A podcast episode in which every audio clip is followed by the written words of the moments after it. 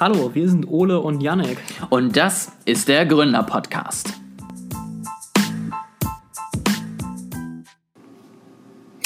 Es ist der zweite Teil unserer Technologiefalle, die wir hier besprechen. Ähm, der dritte Teil der KI-Serie, wenn man so will. hervorragend. Der, der dritte Teil der KI-Serie. Und wer die ersten beiden Teile noch nicht gesehen hat, sollte das jetzt schleunigst nachholen denn da waren wirklich wichtige Sachen dabei. Also vor allen Dingen die, die erste War Teil. Besonders der, die letzte. Genau, den ersten Teil der Buchbesprechung sollte man sich schon anhören, weil wir jetzt sozusagen mittendrin einsteigen. Wir haben bisher gelernt, was die Menschen seit der Entstehung bis, sagen wir mal, 1600, 1700 so getrieben haben. Und jetzt steigen wir bei der industriellen Revolution ein und gehen ins Heute. Yannick ist weiterhin sozusagen der Experte und weil es diesmal hoffentlich jetzt hier beim ersten Aufnehmen auch funktioniert, bin ich jetzt auch mal genauso wenig ahnungsvoll äh, wie ihr es seid als Zuhörer und werde sozusagen Fragen von Yannick beantworten, selber Fragen stellen, wenn ich Dinge nicht verstehe und so ein bisschen versuchen, euch das Zuhören so einfach und so angenehm wie möglich zu machen. Muss ich mir jetzt Fragen, schlaue Fragen für dich ausdenken? Das hätte mir mal vorsorgen müssen, dann hätte ich mir. Du kannst mir kannst ja auch blöde Fragen ausdenken, dann kann ich sie wenigstens beantworten. Wie, was ist deine Lieblingsfarbe, Ole? Das ist eine Frage. Rot. Ah, guck mal, gut, gut zu wissen. Es ist sehr witzig. Ich weiß nicht, ob du das Disk-Modell kennst, das aus der Psychologie. Nee. Ähm, welcher Typ man ist, also dass es so diese vier Grundströmungen gibt. Ach so, Und ja, ich, ich, ich kenne auf jeden Fall eins auch mit vier Grundströmungen. Ich kenne nicht das Modell. Vielleicht ist das gleiche, keine Ahnung. Auf jeden Fall. Das ist das gleiche Modell, es wird aber anders genannt. Ja. Auf jeden Fall ist es so, dass mein Typ, der Dominante, äh, immer rot ist. Deswegen finde ich das ganz lustig, dass das farblich tatsächlich dazu passt. Ein Zufall? Ich glaube nicht. Ich glaube auch nicht. Gut, also um, um, mal wieder ein bisschen beim Thema einzusteigen, genau, wir haben über Technologie und Arbeit äh, und technologische Entwicklung gesprochen, ähm, von Anfang der Menschheit bis äh, Anfang der industriellen Revolution oder Ende der Renaissance äh, beim letzten Mal. Und jetzt machen wir weiter bei der industriellen Revolution. Wir haben darüber gesprochen, ähm, warum hat es so lange gedauert, bis es zu dieser, zu diesem technischen Fortschrittsexplosion kam und warum, warum ist es genau um 1700 rum passiert. So, jetzt wo wir wissen, warum es genau dann passiert ist, ähm, sprechen wir ein bisschen darüber, wie es ablief. Und das Erste, was ich gerne sagen würde, ist, ähm, wir hatten ja über die Gilden gesprochen, die irgendwie technischen Fortschritt und neue Maschinen verhindert haben, äh, um die Arbeitsplätze ihrer, ähm, ihrer Mitglieder zu sichern. Und auch wenn das gesamtgesellschaftlich natürlich irgendwie dumm war und wir froh sein können, dass die Revolution passiert ist, muss man sagen, aus Sicht der Arbeiter damals war es wirklich gerechtfertigt. Also die, die industrielle Revolution ähm, hat die Arbeitsverhältnisse, die, die Zustände für große Teile der Bevölkerung ähm, wirklich, wirklich radikal verschlechtert. Also es fing damit an, dass eben mehr, mehr Maschinen irgendwie eingesetzt wurden. Es gab diverse Maschinen, die deutlich effizienter und besser und billiger herstellen konnten, als man das vorher gemacht hat. Also vorher, wenn man irgendwie was gewebt hat, wenn man Kleidung hergestellt hat, hat das halt so ein Handwerker bei sich zu Hause gemacht und irgendwann gab es halt Fabriken, äh, bei denen mit Maschinen das relativ automatisch und in großen Mengen hergestellt wurde. Und ähm, für, für die damaligen Arbeiter war es, muss man ehrlicherweise sagen, eben einfach eine schlechte Entwicklung. Also die ähm, Arbeitsbedingungen sind deutlich schlechter geworden, die Gesundheit ist deutlich schlechter geworden. Das Buch geht da mit so ein paar Zahlen durch, äh, von wegen irgendwie ähm, Größe der Leute, also die, die Leute sind kleiner geworden, ne? das ist so ein Anzeichen dafür, dass man irgendwie ungesunder gibt, so ein paar Sachen. Äh, geht's alles durch, Jeden, jedenfalls, ähm, es war deutlich ungesünder, die, die Arbeitsbedingungen war schlecht, in diesen Städten, wo der Smog war, zu leben war schlecht. Ähm, also es hat sich wirklich nicht gut damals für die Arbeiter entwickelt. Ähm, eine, eine Zahl, die ich mir hier mal rausgeschrieben habe, so eine statistische Entwicklung, ist ähm, zwischen 1780 und 1840, und was ist das, 60 Jahre, ähm, ist quasi Worker Output, nennt er das hier, also die Produktion der, der Arbeiter, was die hergestellt haben, ist um 46 Prozent gestiegen, während die Löhne im gleichen Zeitraum um nur 12 Prozent gestiegen sind. Und wenn man jetzt auch noch dazu nimmt, dass in dem Zeitraum die Anzahl der Stunden, die man pro Woche gearbeitet hat, um 20 Prozent gestiegen ist, äh, kann, man, kann man sogar sagen, dass die Löhne quasi zurückgegangen sind. Das ist natürlich äh, schon brutal, muss man sagen. Ja.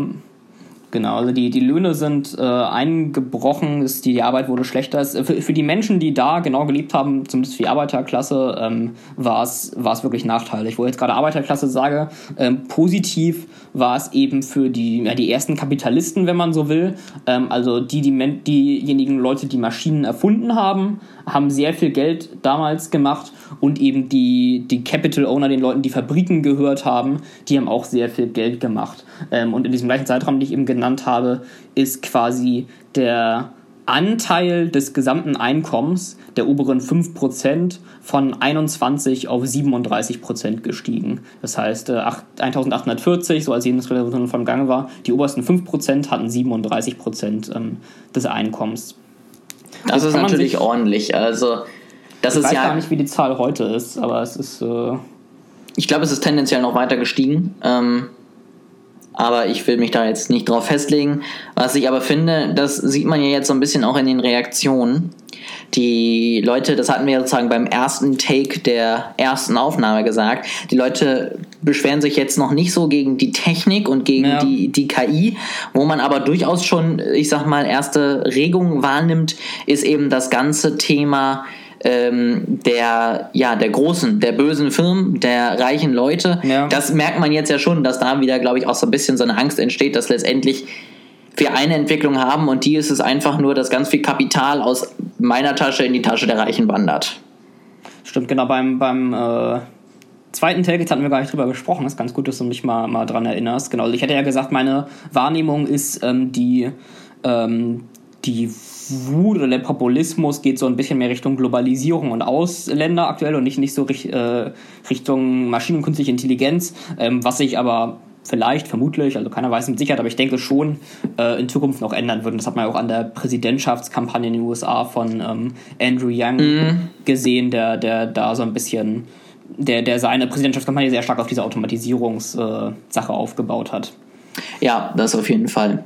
Aber zurück zu den leider nicht so glücklichen Arbeitern der Revolution. Genau, ähm, jetzt, jetzt kann man sich ja fragen, warum war das denn eigentlich so? Also wa warum war diese wirtschaftliche Entwicklung am Anfang für die Arbeiterklasse so schlecht?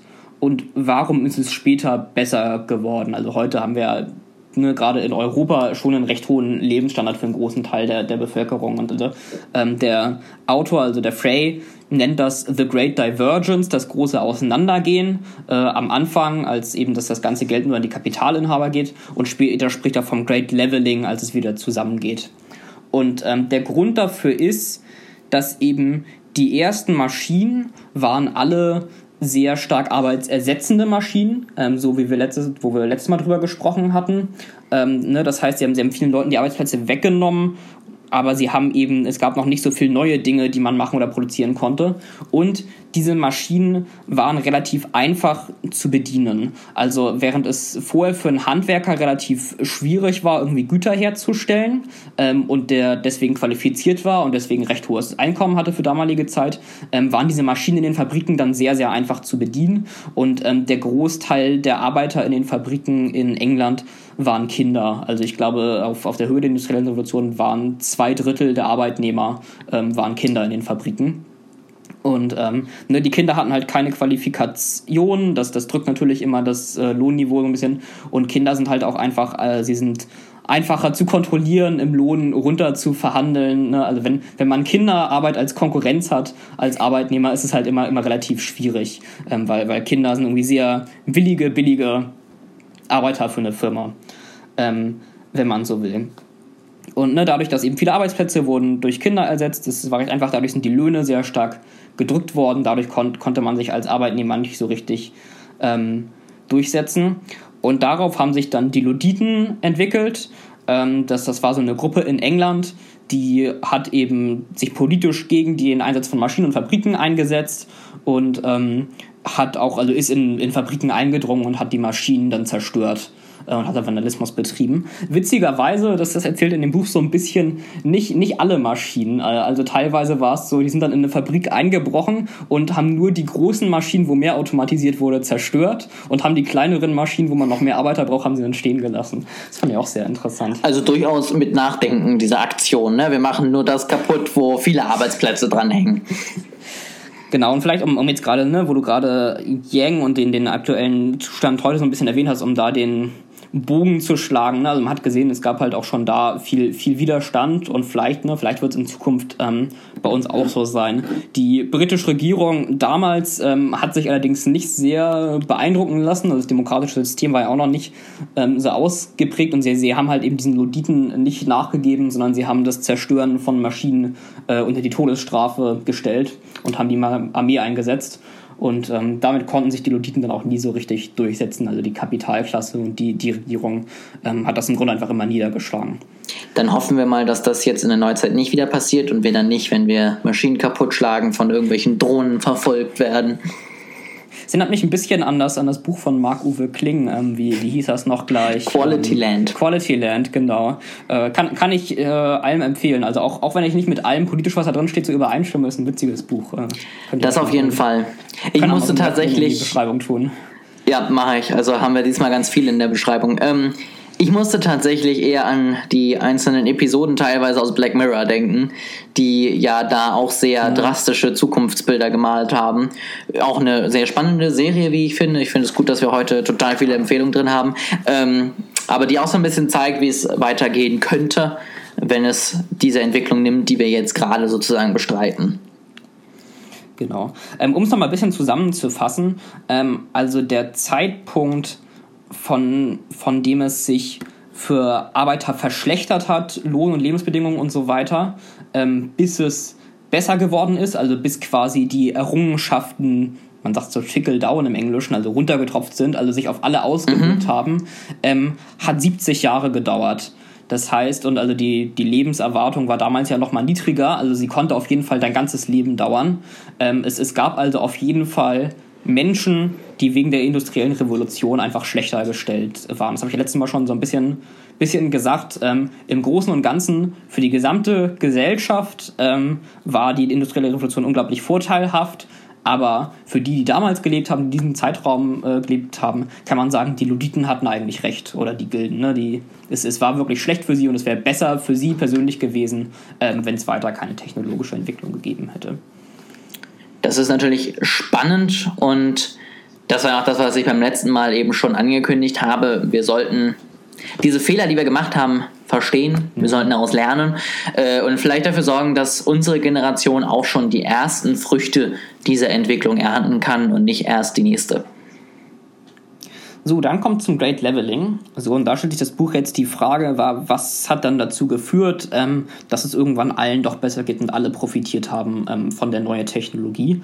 Und ähm, es hatte zwei Gründe. Einmal gab es mehr arbeitsermöglichende Technologie, über die wir schon gesprochen haben. Ähm, also es, es gab dann neue Jobs für neue Dinge, die man herstellen konnte. Und es gab auch, ähm, das, das nennt er Work Augmenting Technology, also es gab mehr Technologie, die Arbeiter nicht ersetzt hat, die ihnen aber ermöglicht hat, äh, ihre Jobs gut zu machen oder besser zu machen und effizienter zu machen.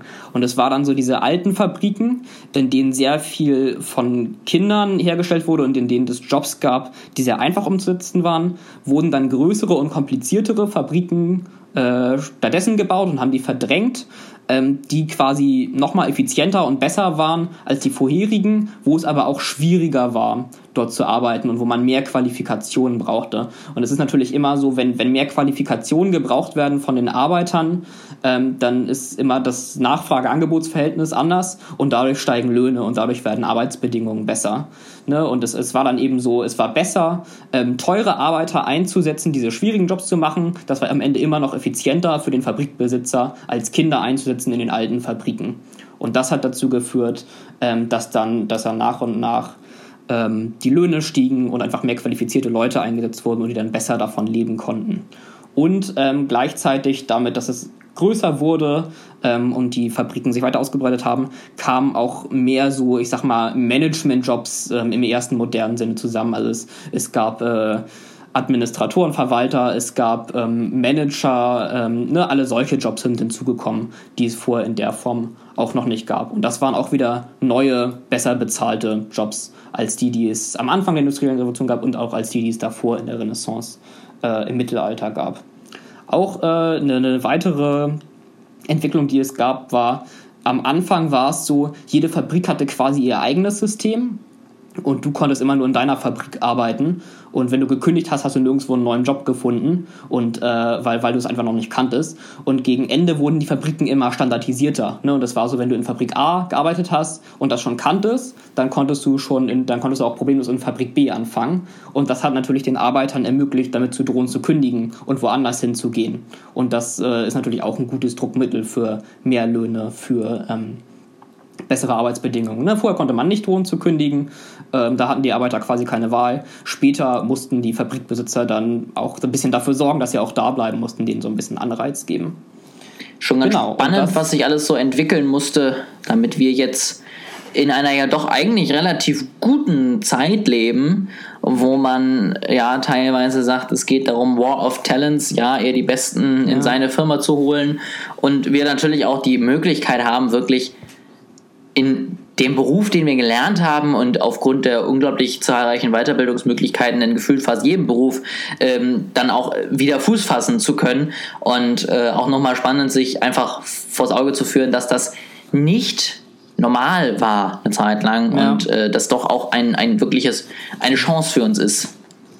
Genau, also er, er betont eben, auch nochmal, also er, er schreibt zwischendrin, ähm, ja, wenn, wenn die industrielle Revolution für die Leute damals schlechter war, warum haben sie dann damit angefangen? Und die Antwort war so ein bisschen, sie hatten keine Wahl, weil äh, sonst, sonst bist du eben verhungert, weil du hast sonst nirgendwo einen Job gefunden.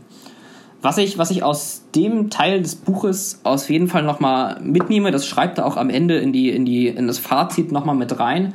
Es gab ja in dieser Zeit zwischen 1700, 1800 so in dem Bereich, gab es teilweise auch neue Gesetze, die gerade von den Gewerkschaften äh, durchverhandelt wurden, die Arbeitsbedingungen reguliert haben. Es gab den Mindestlohn, es gab äh, für Kinder dann engere Bedingungen, man durfte Kinder nicht so viele Stunden arbeiten lassen wie so äh, Erwachsene und so weiter. Und er sagt, er, er will das nicht aberkennen, also das, das hat den Arbeitern schon geholfen und es war auch sinnvoll, dass es einen Mindestlohn und Arbeitsregulierung und so weiter gab.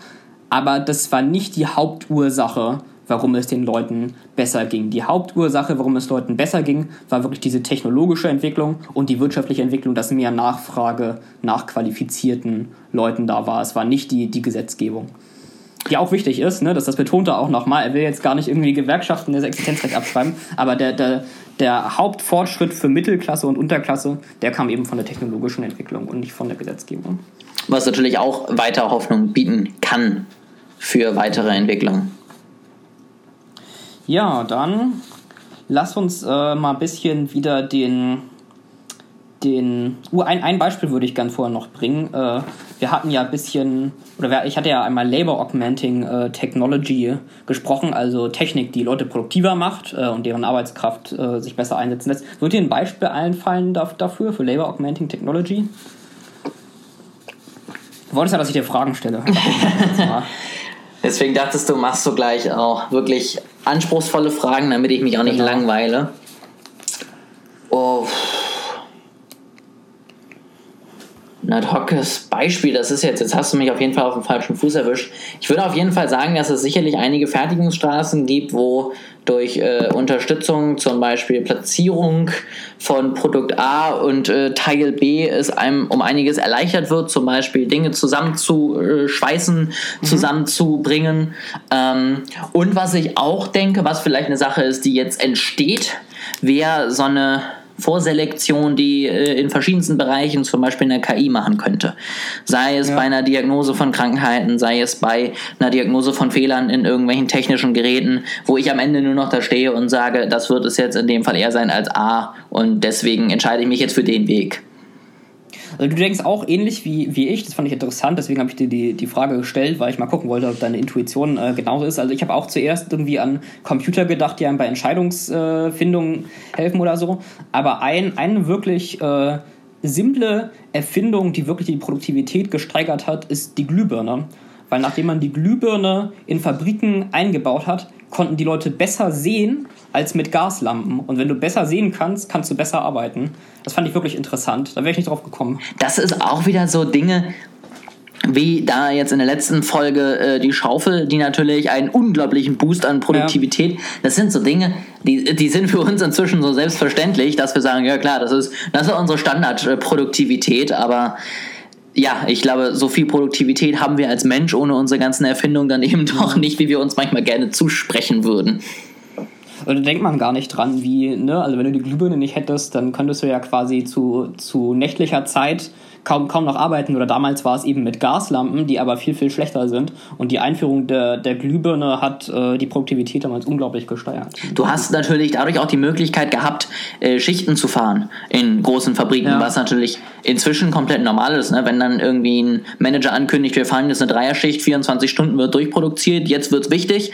Ähm, das war da dann natürlich zu Beginn noch gar nicht so möglich, beziehungsweise halt einfach nicht in der Masse um es nochmal zusammenzufassen, ähm, es gibt eine, es gibt zwei, eine, eine Phase, äh, die nennt er hier übrigens Engels Pause, nach, nach äh, Engels damals, der mit Marx äh, das Manifest geschrieben hat. Ähm, es gibt eine Phase, wenn neue Technologie kommt, ähm, dass zunächst die Kapitalklasse sehr reich wird, die es Arbeitsbedingungen eher schlechter werden, dass ähm, Leute ihre Jobs verlieren ähm, und, und es insgesamt eben, eben die Vorteile an, alle an die Oberschicht gehen. Die passieren für eine Weile, sind sie in der engen Pause und danach kommt eben diese Aufholung, wenn es mehr neue Jobs gibt durch ähm, arbeitsermöglichende Technologie und wenn Leute produktiver werden und sich deswegen mehr lohnt, ähm, Menschen einzusetzen statt Kapital durch ähm, Augmenting, also arbeitsunterstützende Technologie. Und diese Faktoren führen da dazu, dass Engels Pause eben aufhört und danach ähm, die, die Mittel- und Unterschicht von der Technologie stärker ähm, profitiert. Und ich hatte ja eben ein bisschen von, von Löhnen und so gesprochen, da gibt auch wieder eine Zahl mit, von 1840 bis 1900 ähm, sind Löhne in den USA um 123 Prozent äh, inflationsbereinigt gestiegen. Also da sieht man auch, da ist quasi die Phase, wo es sich für Arbeiter dann wieder lohnt. Spannend auf jeden Fall. Was wäre denn jetzt so dein größter Key Takeaway aus diesem Buch? Also mein, mein größter Key Takeaway ist, es gibt eben diese zwei Phasen, ähm, also wo Technologie am Ende dafür sorgt, dass es allen besser geht, aber am, am Anfang gibt es eben dieses Auseinanderdriften zwischen Kapital und Arbeitern oder zwischen Oberschicht und äh, Arbeitern. Und wenn, wenn wir eben diese nächste industrielle Revolution, wenn man es so nennen will, ähm, die Digitalisierung oder viele Begriffe, KI-Evolution, wie auch immer, ähm, gut gestalten wollen, dann müssen wir uns vor allem darauf konzentrieren, diese Phase von Engels Pause zu gestalten ähm, und dafür zu sorgen, dass erstmal Menschen, die ihren Job verlieren, irgendwie sich weiterbilden können, ähm, aber auch eben sozial unterstützt werden und dass, ne, dass diese Phase einfach für Arbeiter nicht so schlimm ist, wie es damals in der industriellen Revolution ist, sondern wir es staatlich so gestalten, dass es möglichst allen in dieser Phase noch gut geht. Meinst du, man kann diese Phase vermeiden oder gehört die einfach dazu, zu dieser Entwicklung?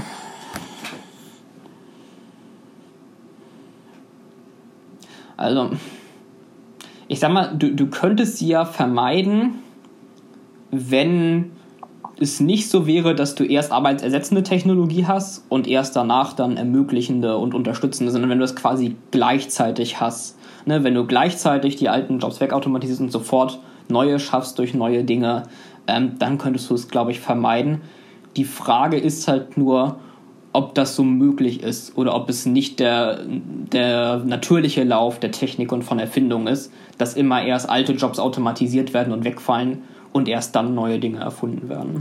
Wobei man da ja auch grundsätzlich sagen muss, wie du schon sagst, wenn man wirklich diese, diese Zeit aktiv ähm, bearbeitet, beziehungsweise dieser Zeit aktiv entgegenwirkt, kann man natürlich zumindest versuchen, einfach die diese Pause, die dort entsteht, so, so positiv wie möglich verlaufen zu lassen ja. und möglichst glimpflich davon zu kommen. Und ich glaube, um sozusagen meine eigene Frage auch selber nochmal zu beantworten, man könnte es sicherlich machen. Also ich glaube schon, dass es die Möglichkeit gibt, mit viel Kreativität, mit vielen neuen Ideen, die diese Zeit zu verkürzen. Ob man sie jetzt komplett äh, wegkriegt, wage ich zu bezweifeln, aber zumindest sozusagen maximal zu verkürzen. Ich kann mir aber vorstellen, dass es dann wahrscheinlich auf unsere Innovationsgeschwindigkeit einwirkt. Ja. Denn wenn wir sagen, wir müssen letztendlich erstmal für jede Technik, für jede ähm, wegrationalisierende Technik was Neues finden, dann sind wir natürlich deutlich langsamer, als wenn wir sagen, wir setzen um, wir machen fertig, versuchen staatlich eben zu unterstützen und dann erst im nächsten Schritt eben zu überlegen, was ja. wir mit diesen neuen Kräften dann machen können. Also ist natürlich auch so, dass das ja nicht zentral entschieden wird. Ne? Also es gibt ja nicht irgendwie die Regierung, die sagt, äh, alle Erfinder machen jetzt arbeitsersetzende Technologie oder alle machen jetzt äh, arbeitsermöglichende Technologie, sondern du hast natürlich die einzelnen Unternehmen und Personen, ähm, die das irgendwie machen. Und so grob ähm, kann man natürlich sagen, im, im Kapitalismus werden die irgendwie das machen, was ihnen am meisten Geld bringt. Und ich glaube schon, dass also ja, ich glaube ich glaub halt schon, dass irgendwie das am, am Anfang das Wegrationalisieren von Arbeitsplätzen, die Automatisierung eher finanzielle Vorteile bringt, ähm, als, als das Erfinden von neuen Produkten. Das, ich glaube, dadurch entsteht halt dieser Fluss, ne? weil es für Leute halt einfach finanziell sinnvoller ist und das machen sie dann. Ja, und ich glaube, man sollte da auch gar nicht immer versuchen, das zu kontrollieren. Wie gesagt, ich finde es richtig, dass man versucht zu unterstützen, aber wenn man eben schon sagt, man hat letztendlich eine Marktwirtschaft, die sich auch zum Teil zumindest selbst äh, reguliert, dann sollte ja. man den Dingen eben auch versuchen, einen gewissen freien Lauf zu geben, weil man dann natürlich eigentlich auch davon ausgehen kann, dass letztendlich in den Bereichen, die einfach jetzt nicht lebensnotwendig sind, es dann auch wirklich langfristig zu Verbesserungen kommt und auf, auf lange Sicht man wirklich da um einiges die Produktivität steigern kann und dann auch hoffentlich den allgemeinen Wohlstand und die allgemeine Entwicklung. Wie fühlst du dich, nachdem du jetzt die Zusammenfassung dieses, dieses Buchs so ein bisschen von mir gehört hast und die, die Sachen davon mitgenommen hast? Also zum erst fühle ich mich tatsächlich motiviert, dieses Buch zu lesen. Als ich den Schinken am Anfang bei dir gesehen habe, dachte ich, alter Verwalter. Ähm, aber Das ist ja noch im Rahmen. Also ich glaube 360 Seiten, wenn ich mich nicht irre. Echt? Das, dann sah das nur so dick ja. aus. Ich dachte halt echt, das sind ein paar tausend Seiten. Aber ähm, auf jeden Fall, wie gesagt, ich fühle mich auf jeden Fall motiviert, dieses Buch tatsächlich zu lesen, weil ich aus dieser Zusammenfassung schon durchaus einiges mitgenommen habe, was man auch eben einsetzen kann, ohne dass man zwingend im Fachbereich äh, KI arbeitet oder Technologie, sondern wirklich für, ja. für alle Bereiche notwendig und wichtig ist. Und ich glaube, dass man dieses Wissen, was du mir jetzt hier komprimiert letztendlich in den beiden Folgen zusammen in einer Stunde äh, rübergegeben hast, auch wirklich vielen Leuten verfügbar machen sollte, weil es wirklich dem Ganzen so ein bisschen A, ein, ein Argumentationshintergrund gibt. Also man kann jetzt eben mit Erfahrungen argumentieren, wenn man in solche Diskussionen geht, wie gut oder schlecht die Technik ist. Und ich muss tatsächlich sagen, ich finde es wirklich eine, eine motivierende Sache, weil man eben sieht, was ist in den letzten Jahren oder beziehungsweise in den letzten Jahrtausenden gut gelaufen, was ist nicht so gut gelaufen? Und alle Dinge, die wir so ein bisschen als Fehler rausgearbeitet haben, sind jetzt keine, wo ich sage, wir haben es da nicht in der Hand. Und wie ich es auch schon beim letzten Mal gesagt habe, ich glaube, es liegt wirklich an uns, diese Entwicklung auch äh, positiv zu gestalten und diese Entwicklung auch so zu gestalten, dass wir möglichst schnell eben positive Reaktionen feststellen, dass wir relativ schnell als Gesellschaft davon profitieren. Und das motiviert mich auf jeden Fall zu sagen, lass uns da weitermachen, lass uns das bewusst angehen und ähm, lass uns dann aber auch nicht mehr so viel Angst davor haben, dass uns die KI alle Jobs wegnimmt, sondern einfach wirklich das Ganze vielleicht auch ein bisschen anders frame, von eben Jobs ersetzen hin zu letztendlich Kraft freisetzen für ja. Neues. Das finde ich gut. Das, das kann, man, kann man als Slogan so übernehmen. Das Kraft, Kraft freisetzen und Arbeit, arbeitsermöglichende Technologie schaffen.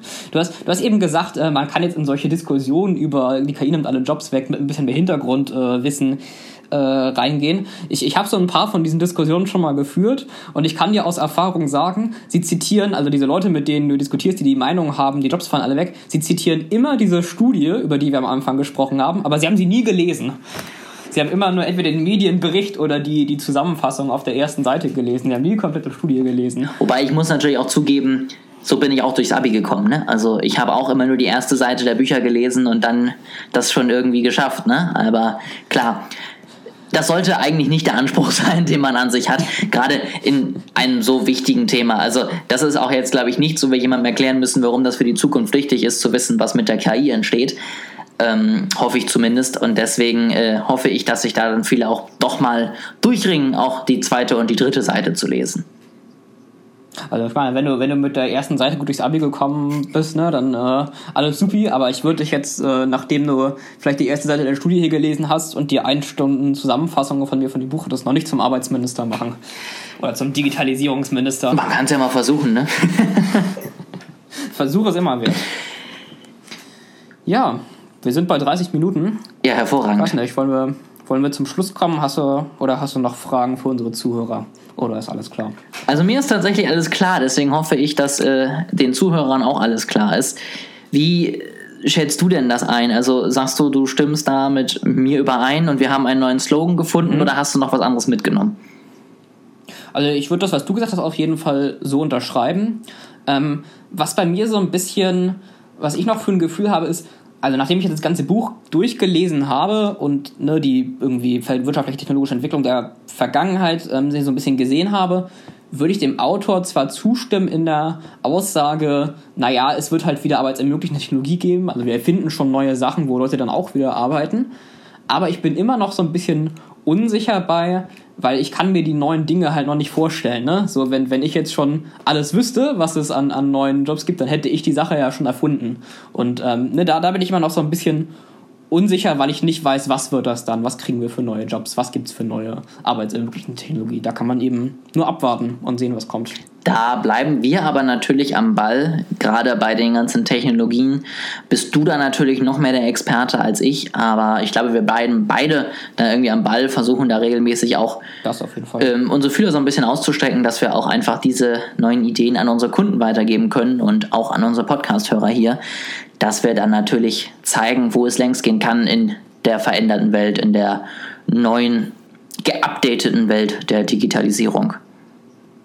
Das ist doch ein schönes Schlusswort. Das freut mich. Wir wollten jetzt, wenn ich das richtig im Kopf habe, nochmal eine vierte KI-Folge sozusagen ranhängen, ähm, wo du noch ein bisschen was über deine Bachelorarbeit berichtig, berichtest. Ja. Und damit dann sozusagen diesen Themenblock KI, den wir jetzt in den letzten Wochen hatten, einmal abschließen. Ähm, da freue ich mich natürlich, wenn ihr dann alle wieder einschaltet, dabei seid. Was äh, können wir denn da so ungefähr erwarten, Janik? Kannst du uns da schon so einen kleinen Teaser geben?